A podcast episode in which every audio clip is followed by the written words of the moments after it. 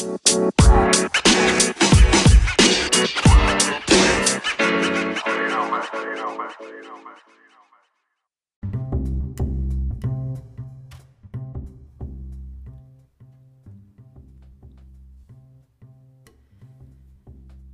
い世界の皆さんこんにちは。カイチです。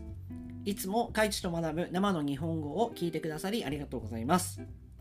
今日はゴールデンウィークが明けましてやっと普通の日が戻ってきました。木曜日金曜日が休みで何連休なのかなっていう方もいらっしゃると思うんですけれども実は私は今日5月6日にこれを収録しているんですけれども5月6日が転職をして初めて会社に行った日です。つまり転職して初めて働いた日なので実は私はすごい今日緊張して事務所に行って仕事をしてきました。アメリカから日本に転職をしてまあいろいろありまして今日から5月6日から出勤になったんですけれども本当に新しい会社というのはやはり緊張するものだなというふうに改めて思いました。今まで働いてきた人とも全く違う人ばかりいますし一体事務所がどんな雰囲気なのかっていうのも実際働いてみるまでわからないものです。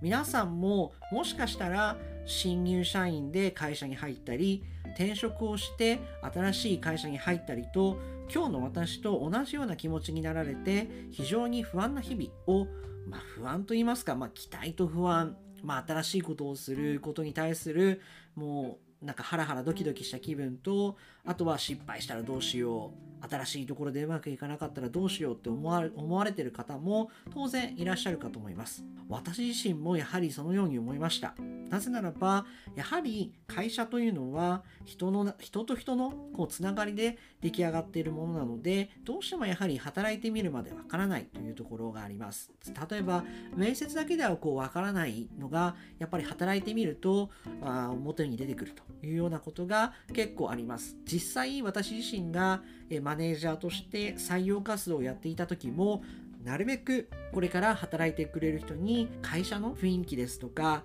まあ、どういった感じなのかっていうのを伝えるように心がけてました。まあ、そんなわけで今日が私が、え、転職日本で転職して初めての、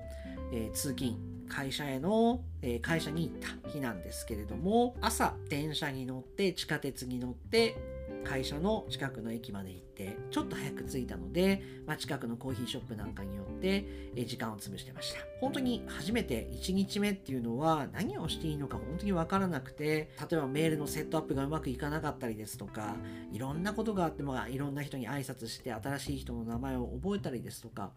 まあ、本当に緊張といいますか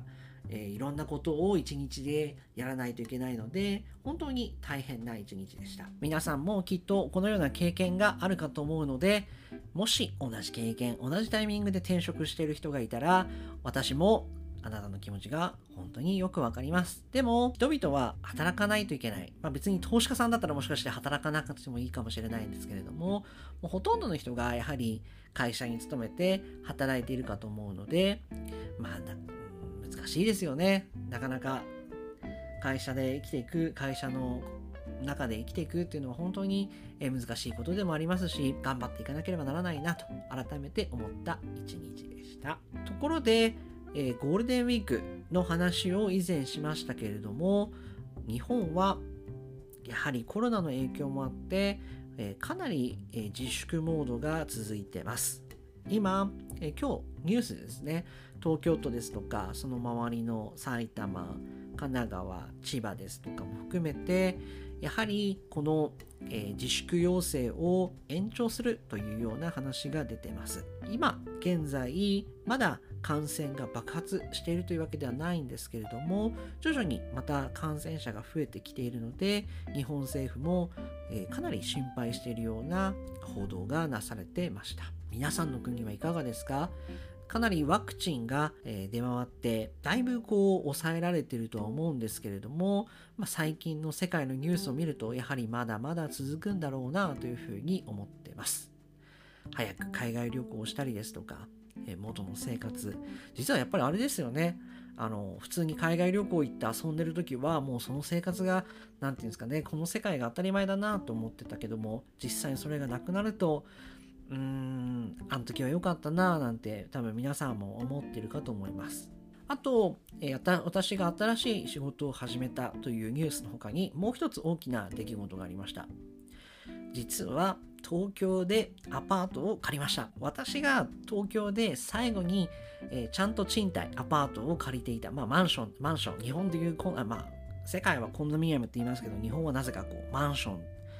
って言うんですけれども、え、まあ、マンション、まあ、アパートメントを借りたのは本当に10年ぶりです。今日夜現地に行って不動産会社の人から鍵をもらってえー、部屋を戻見てきたんですけれども本当にあの日本の賃貸に住むのが10年ぶりなので非常に新鮮な気持ちになりましたまた土曜日あさって私は引っ越しがあるのでまた引っ越し終わったらこれを取りたいなというふうに思いますけれども今日鍵を取って私は日本の賃貸物件を借りました賃料がちょっと高いんですけどちょっと賃料は言えないんですけれども新しい生活が始まるウキウキとちょうど家具を買わないといけないので、洗濯機ですとか、冷蔵庫ですとか、まあいろんなものを買ってます。まあ、これど、今度どうやって私がこの家具を揃える？実は私、あの、アメリカから帰ってきたので、実は家具が何もないです。ベッドもないですし、冷蔵庫もないですし、洗濯機もないですし、まあ、服はスーツですとかはあるんですけれども、本当に家の家具がほとんどないので、買わないといけないです。ただ、普通の電化製品、例えばヤマダ電機ですとか、ビッグカメラというような電気屋さんがあるんですけれども、こういったところで買うと、やはり新品って非常に高いので、もう私自身も男一人なので、あの、そういった新品じゃなくてもいいなというふうに思ってたので、まあなんか中古でもいいなというふうに思ってます。まあ、家具中古を嫌がる方も当然いらっしゃるかと思うんですけれども、私はあんまりもう海外の生活が長くてあんまり気にしないなんていうふうにな人間になっちゃったんですけども、まあ、どうやって私が家具を手に入れたかですとか、まあ、実際に家具を部屋に入れてみてどうだったか、まあ、次多分これ放送するを撮ろうと思ってるのが新しい自分の部屋から撮ろうと思ってるのでまたその時の心境なんかを皆さんに共有できればと思います。皆さんも引っ越しされたことありますか？引っ越しは好きですか？私は不動産屋さんで、まあ不動産屋さんっていうのもあれですけども、不動産会社で働いていたので、お客様のこう引っ越しは本当に何何百回と見てきたような形です。人にこうアドバイスはすごいできるんですけれども例えばこここうした方がいいですよここ注意しないといけないですよ例えば、えー、新しい家を探す時はちゃんと窓を開けて外を見て外の窓の下に何があるのか換気扇がどこにあるのか確認した方がいいですよなんていうアドバイスをしていたんですけれども、実際自分の家探しとなると非常にこうあの低たらくってわけじゃないんですけれども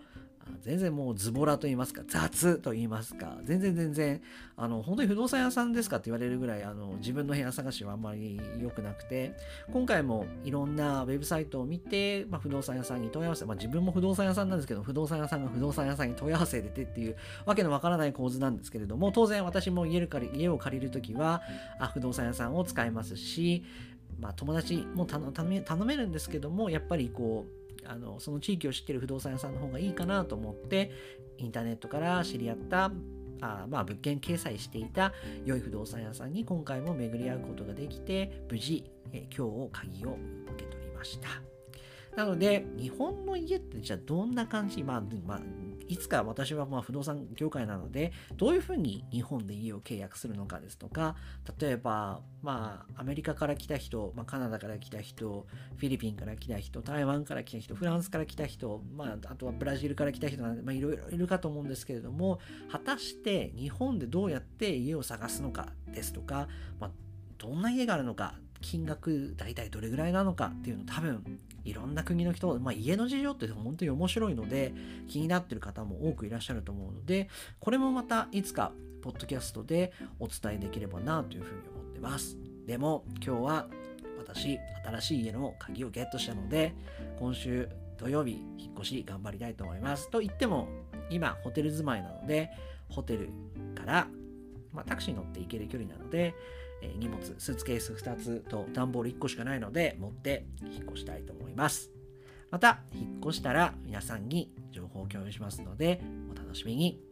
じゃあ、今日の放送はこれぐらいにしたいと思います。また次回の放送もお楽しみに。さよなら。